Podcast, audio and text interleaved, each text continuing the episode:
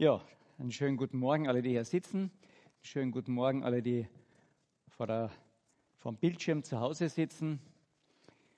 Wir sind in einer sehr eigenartigen Zeit heute.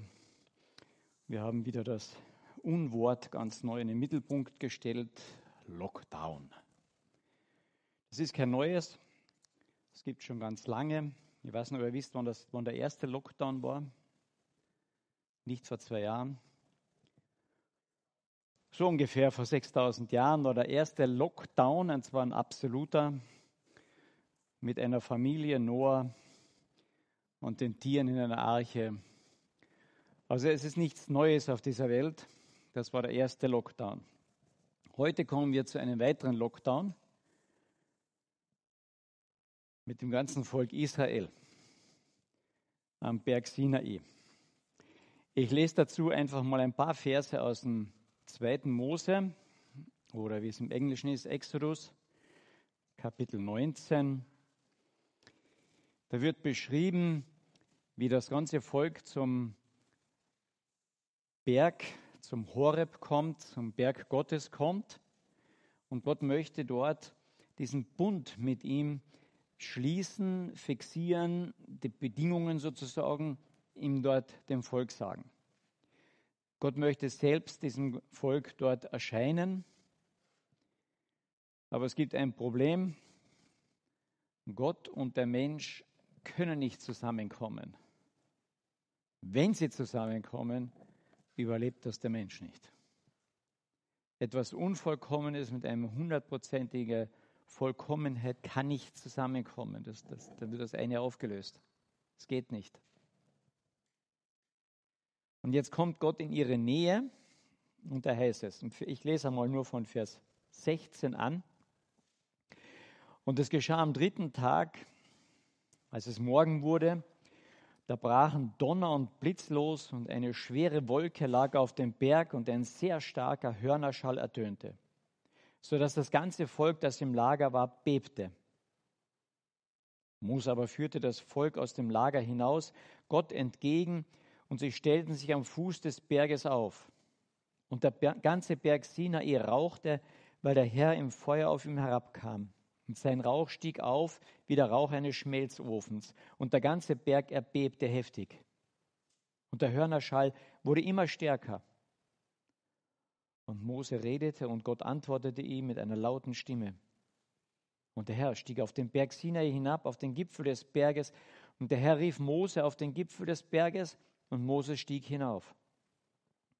Und der Herr sprach zu Mose: Steig hinab, warne das Volk dass sie nicht zum Herrn durchbrechen, um zu schauen, sonst müssten viele von ihnen fallen. Ja, auch die Priester, die zum Herrn herantreten, sollen sich heiligen, damit der Herr nicht in sie einbreche.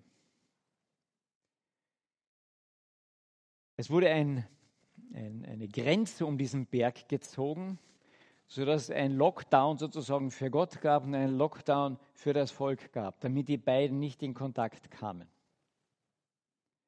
Aber was war die ganze Vorgeschichte? Wir haben schon einiges davon gehört in den letzten Wochen, dass da eine, eine monatelange Vorgeschichte schon dem vorausgegangen ist. Hätte das Volk Israel aus Ägypten einfach aufbrechen können und sagen, wir haben genug von der Sklaverei, wir gehen. Hätte es das geschafft? Ich denke nicht. Dass das Volk überhaupt aus Ägypten raus konnte, war ein Werk Gottes. Und das ist so ein Grundprinzip, was sich durch die, durch die ganze Bibel letztlich durchzieht dass ich überhaupt aus, dem, aus Ägypten sozusagen raus kann, dass ich raus aus dieser Welt irgendwie komme, dass ich hin in die Nähe Gottes komme, ist letztlich Gottes Werk. Er bereitet es immer vor.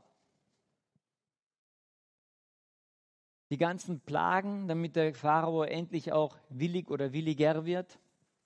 Die ganzen Plagen, damit das Volk auch sieht, wow, das ist ein gewaltiger Gott, dem wir nachfolgen. Die letzte Plage, wo Gott etwas ganz anderes noch deutlich machen wo, wollte, wo er sagt, in jedem Haushalt wird der Erstgeborene sterben. In jedem. Und das Volk Israel bei uns auch. Und Gott sagt, jawohl, auch bei euch wird Tod eintreten. Aber ihr könnt es stellvertretend. Ihr habt einen Stellvertreter dort, nämlich ein Lamm. In jedem Haus in Ägypten ist Tod eingetreten. Der Würgeengel ging durch ganz Ägypten durch. Nur beim Volk Israel war bereits Tod eingetreten, nämlich das Lamm war geschlachtet und das Zeichen war das Blut am Türpfosten. Gott hatte Vorsorge getroffen, dass dieses letzte furchtbare Gericht am Volk Israel nicht vollzogen wird am Erstgeborenen, sondern an diesem Lamm. Und dann können sie gehen. Und Gott hat alles vorbereitet, dass sie gehen, bis hin, dass die Ägypter sie fast hinausgetrieben haben. Die haben gesagt, macht raus mit euch. Super, frei. Und dann marschieren sie und dann gehen sie bis hin Richtung Roten Meeres und dann hören sie hinter sich einen Lärm, den sie nie hören wollten. Aus der Ferne die Streitwagen, die Reiter, das Fußvolk des, des bestausgerüsteten Heeres damals, die Ägypter. Und die fangen an zu rennen, es geht schneller. Und dann steht jetzt vor ihnen das Rote Meer, das Schilfmeer. Eine Situation, die aussichtslos ist. Haben die irgendeine Chance gehabt? Wir haben ja noch ein Beispiel gehabt von Petrus, wie man übers Wasser geht. Gell? Das kam erst 2000 Jahre später. Die hatten keine Chance. Hinter sich die Ägypter, vor sich das Wasser und ein Riesensturm. Die konnten wählen zwischen Pest und Cholera erschlagen oder ertrunken. Null Chance. Die hatten keine Chance, sich zu retten. Und ich denke, das ist so wichtig, dass wir das merken. Wir haben als Todgeborene, wir haben als natürliche Menschen keine Chance, uns zu retten. Und dann greift Gott ein. Er schützt sie nach hinten gegen die Ägypter und macht vorne einen Weg frei. Er bereitet alles vor, aber durchgehen müssen sie schon selber. Das, was sie tun können, sollen sie dann machen. Aber er rettet. Und so geht das weiter. Dann geht es in die Wüste hinein. So etwas Verrücktes, ein ganzes Volk in die Wüste zu führen. Gell? Und das erste Problem in der Wüste ist Wasser. Und Gott wieder greift er ein. Durch ein Holz, sehr symbolisch. Und dann geht das nächste Essen. Und Gott greift wieder ein. Es geht Manna. Und so führt Gott sie eigentlich von einer Unmöglichkeit in die nächste Unmöglichkeit und in die nächste Unmöglichkeit. Bei uns geht es ja sehr gut. Wir haben immer noch irgendwelche Möglichkeiten oft. Gell? Wir dürfen mit Maske einkaufen gehen, noch unseren Lebensbedarf. Aber wie schaut es aus, wenn so Unmöglichkeiten kommen?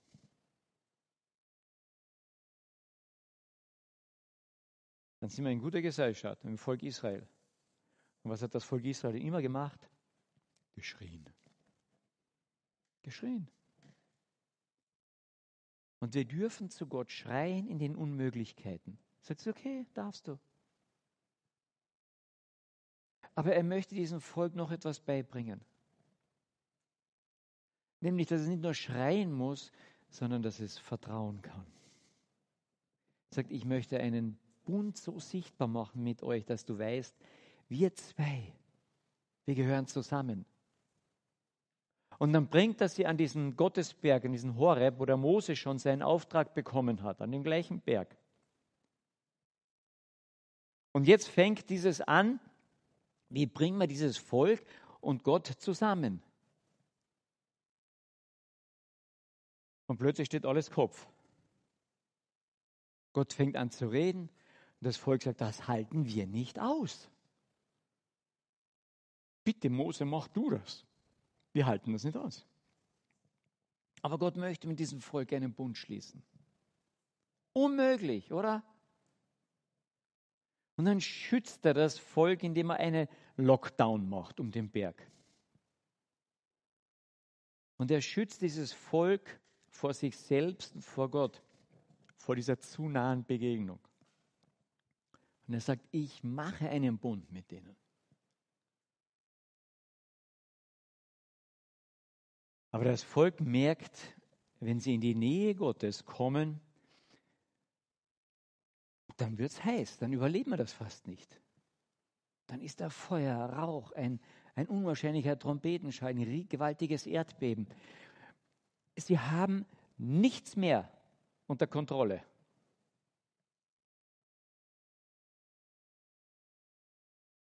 Wenn wir Gottes Nähe wirklich suchen, dann übernimmt Gott die Kontrolle, nicht wir. Kriegen wir das hin? Wollen wir das überhaupt? Ja? Kontrollverlust, das ist eines der schlimmsten Dinge, die uns so passieren können. Ja? Wir lesen in der Bibel, dass immer wieder im Alten Testament schon, wenn Menschen in die Nähe Gottes kamen, vom, Gott, vom Gottes Geist getrieben wurden, dann kam Gottes Geist über sie und sie machten. Möchte ich das? Ich habe mir manchmal diese Frage gestellt, wenn Gott das und das mit mir so machen würde oder mir das ankündigt, will ich das eigentlich?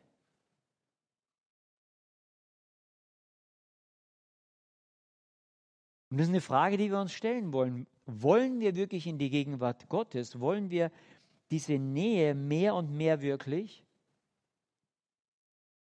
Weil dann ist sonnenklar, wer die Kontrolle hat.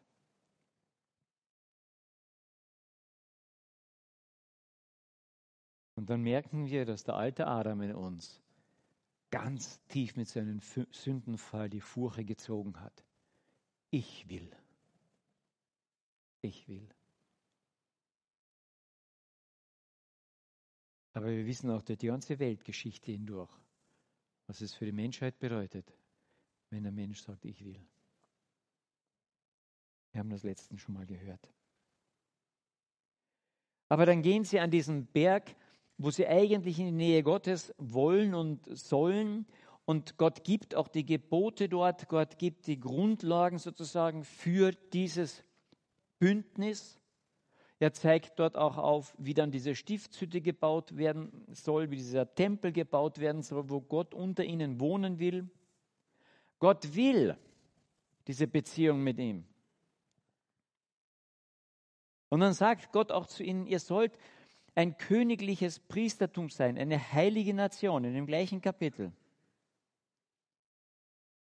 Und die Satzungen legt er ihnen dann vor, die Gesetze. Und das ganze Volk sagt, jawohl, das wollen wir tun. Und dann kommt die ganze Geschichte Israels, die das nonstop getan haben, oder?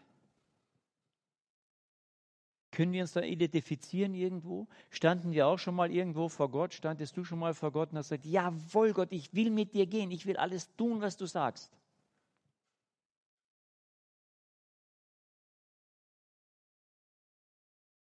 Wie gut war das dann mit dem Einhalten? Also ich bin der Schlimmste dort.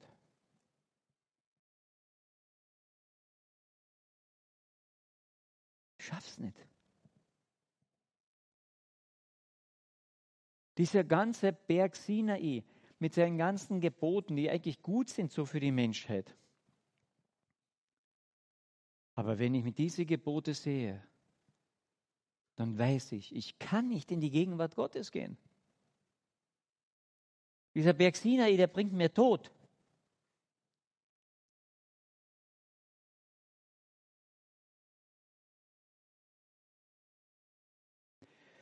Dieser erste Berg Gottes, der in der Bibel im Alten Testament so im Mittelpunkt steht, das Gesetz. Dieser Berg, diese Gegenwart Gottes die überlebe ich letztlich nicht.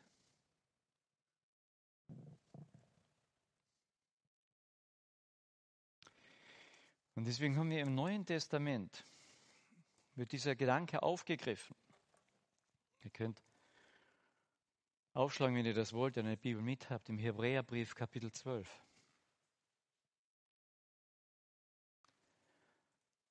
Da schreibt der Schreiber des Hebräerbriefes dort an die Christen und sagt, passt auf, es geht um eure Heiligung, es geht um das, dass ihr doch für Gott hingegebene Menschen seid. Wie im Alten Testament. Es geht darum, dass die Nähe Gottes bei euch ist. Aber dann sagt er was Interessantes. In Vers 18. Aber, denn ihr seid nicht gekommen, zu etwas, das betastet werden kann, zu einem Berg, nämlich der betastet werden kann. Und zu diesem angezündeten Feuer und zu dem Dunkeln, der Finsternis und zu dem Sturm und zu diesem Schall der Posaune und der Stimme des Wortes der Hörner der, und deren Hörer dann baten, dass das Wort nicht mehr an sie gerichtet werde. Er zitiert hier 2. Mose Kapitel 19. Und er sagt, ihr seid, ihr ihr seid nicht zu diesem Berg gekommen.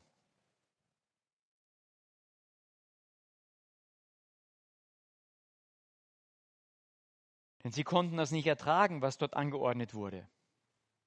Und sogar wenn ein Tier den Berg berührte, sollte es gesteinigt werden. Und so furchtbar war die Erscheinung, dass Mose sogar sagte, ich bin voll Furcht und Zittern.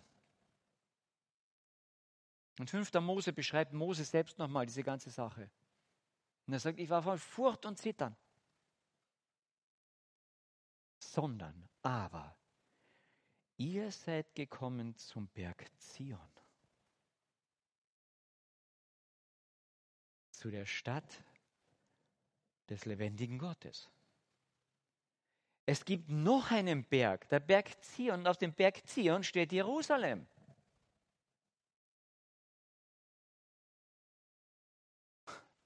Es ist schon interessant. Zu dem Berg Horeb ist das Volk nie mehr zurückgekehrt. Die haben nie mehr Pilgerreisen gemacht, später aus dem Land Israel hin zum Horeb. Einmal wissen wir von einem Propheten, der nochmal hingepilgert ist, der Elia. Gehe ich jetzt nicht darauf ein, auf diese Bilder. Aber das Volk ist nie mehr nach, nach dem Berg Horeb, wo dieser Bundesschluss war eigentlich, hingepilgert. Sie pilgerten nach Jerusalem. Okay, dort war der Tempel. Schon auch zu ihrem Gott. Aber Gott hat ein neues Zentrum dort geschaffen, oder nicht? Nein, diesen Berg gibt es schon im Alten Testament.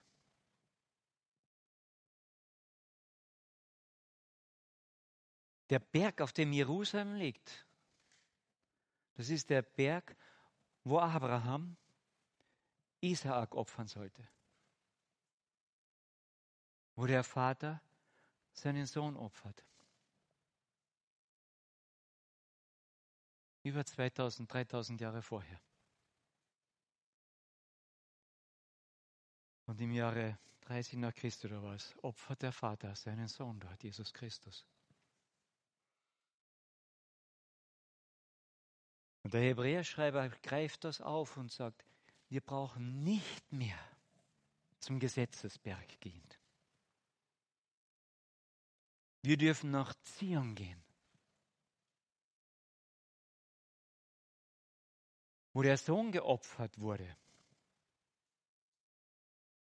Gibt es dort keine Rechtsprechung, keine Gesetze? Doch. Aber so wie das Lamm stellvertretend geopfert wurde in Ägypten, damit die Erstgeburt nicht starb, so wurde Christus stellvertretend für uns geopfert, damit wir nicht sterben müssen. Das Recht ist gesprochen worden, er ist verurteilt worden an unserer Stelle. All unsere Sünde ist dort gerichtet worden.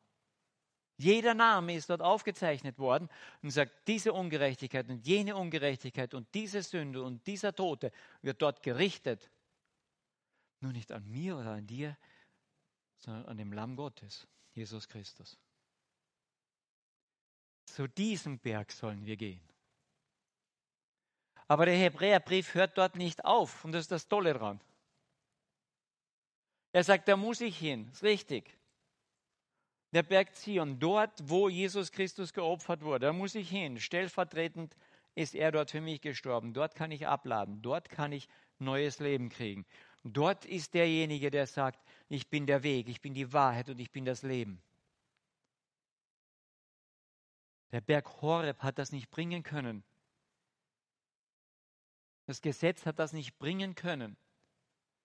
Aber einer, der das ganze Gesetz für mich erfüllt hat, der sagt, mein Leben, was perfekt ist, meine Gerechtigkeit, die gebe ich dir. Meine Wahrheit pflanze ich in dich hinein, ganz neu. Und damit zeige ich dir den Weg zum Vater. Weil der Weg geht weiter, der geht über Zion in dem Sinne hinaus. Nämlich im Hebräer 12 geht es weiter, da sagt er dann, zu dem Berg Zion, zu der Stadt des lebendigen Gottes. Und dann sagt er weiter, nämlich dem himmlischen Jerusalem und zu Myriaden von Engeln, einer Festversammlung und zu der Gemeinde der Erstgeborenen, die in den Himmeln angeschrieben sind, und zum Gott, dem Richter aller, und zu dem Geister der vollkommenen Gerechten und zu Jesus Christus, dem Mittler eines neuen Bundes, und zu dem Blut der Besprengung, das besser redet als das Blut Abels. Er sagt, dass dieser Berg geht weiter. In der Offenbarung hören wir dann, dass in dem tausendjährigen Reich das weltliche Jerusalem wird Zentrum sein. Von dort aus wird die Welt regiert werden. Von dort aus wird Jesus Christus regieren. Wir haben Zukunft. Und hier geht er noch einen Schritt weiter und sagt, ja, und dann kommt noch ein neues Jerusalem. Wir haben Zukunft. Und da geht er fast über, sagt, das ist, wow, das ist Feiern. Am Berg Horeb konnte nicht gefeiert werden. Am Berg Horeb tanzte man um das goldene Kalb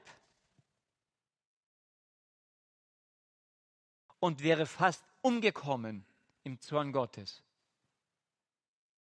Nur weil Moses sich als Mittler dort hineingestellt hat, kam das Volk nicht um. In Jerusalem wenn wir in die Gegenwart Gottes kommen wollen, muss ein Mittler her. Und es ist nicht umsonst, dass der Hebräerschreiber diesen Mittler hier ganz an die Ende, ans Ende dieser Aufzählung schreibt, zu sagt, das hält immer bis in den Himmel hinein, hält dieser Mittler, hält dieses Blut. Es ist nicht irgendwann zu Ende, dass du sagst, wow, ich weiß nicht, ob ich noch weiterkommen kann als tausendjähriges Reich, weil jetzt kommt erst das ganz, ganz, ganz, ganz Perfekte, das neue Jerusalem. Und dann steht extra hier ganz zum Schluss, nein, nein, dort treffe ich genauso Jesus Christus. Und das Blut zählt immer noch. Hey, wenn das nicht Grund zur Freude ist, wir haben immer Zukunft, egal wohin wir gehen. Egal, ob wir an Corona sterben oder nicht. Egal, ob Jesus demnächst wiederkommt oder nicht. Egal, ob ich hier rausgehe und das überlebe oder nicht. Egal, ob ich große Probleme noch auf mich zukommen ob, oder vielleicht großer Reichtum und wieder toller Urlaub. Wir haben immer Zukunft und zwar eine Zukunft, die ist so grandios, dass hier der Schreiber sagt, wow, dort werden wir feiern. Nicht nur wir, wir werden mit den Engeln zusammen, wir werden mit, letztlich irgendwann mit Gott selbst. Und immer, immer wird Jesus Christus dabei sein. Immer. Wenn wir diese Perspektive in unserem Hinterkopf stärker hätten, dann wäre die ganze Diskussionen heute, die wir führen über Corona und über ihre Zukunft, ich weiß nicht was alles, zweit, dritt, viert, fünftrangig. Ha, oder nicht? Glaubt ihr wirklich, dass am Berg Horeb, wo nur ein Touch von dem da war, was Gott ist, unten die Leute diskutiert haben über ihre letzten Wehwehchen? In der Gegenwart Gottes herrscht die Gegenwart Gottes. Als Hiob im tiefsten Leid sitzt, mit tiefsten körperlichen Beschwerden, da ist Corona nichts dagegen. Und Gott sich anfängt, ihm zu offenbaren, hat er ihm dann noch seine Wehwehchen geklagt? Nein. Wenn Gottes Gegenwart hereinkommt, dann ist Gottes Gegenwart da.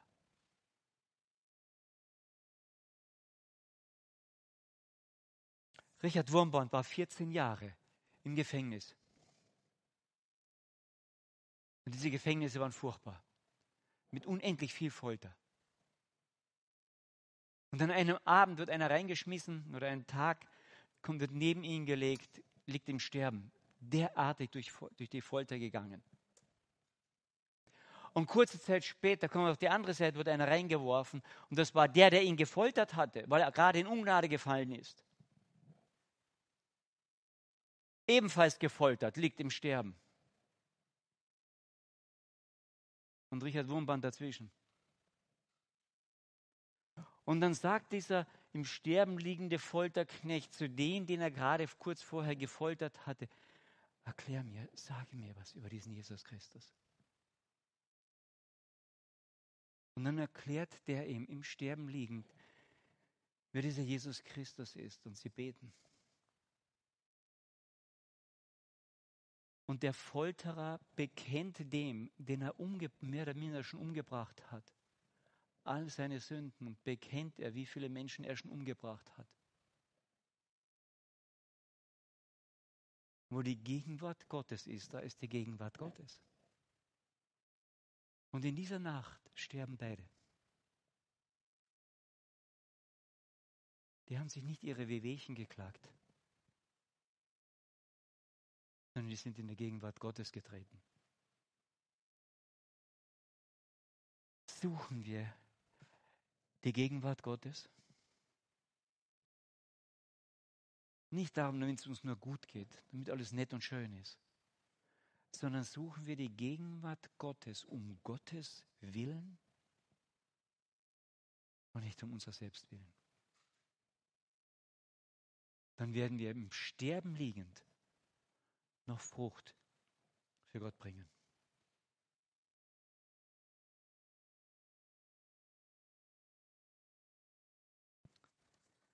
Und wir haben immer Zukunft in dieser Gegenwart Gottes denn sie bleibt uns. Jesus, Anfang und Ende, das A und das O. Wir werden immer bei uns haben dann. Ich möchte noch beten.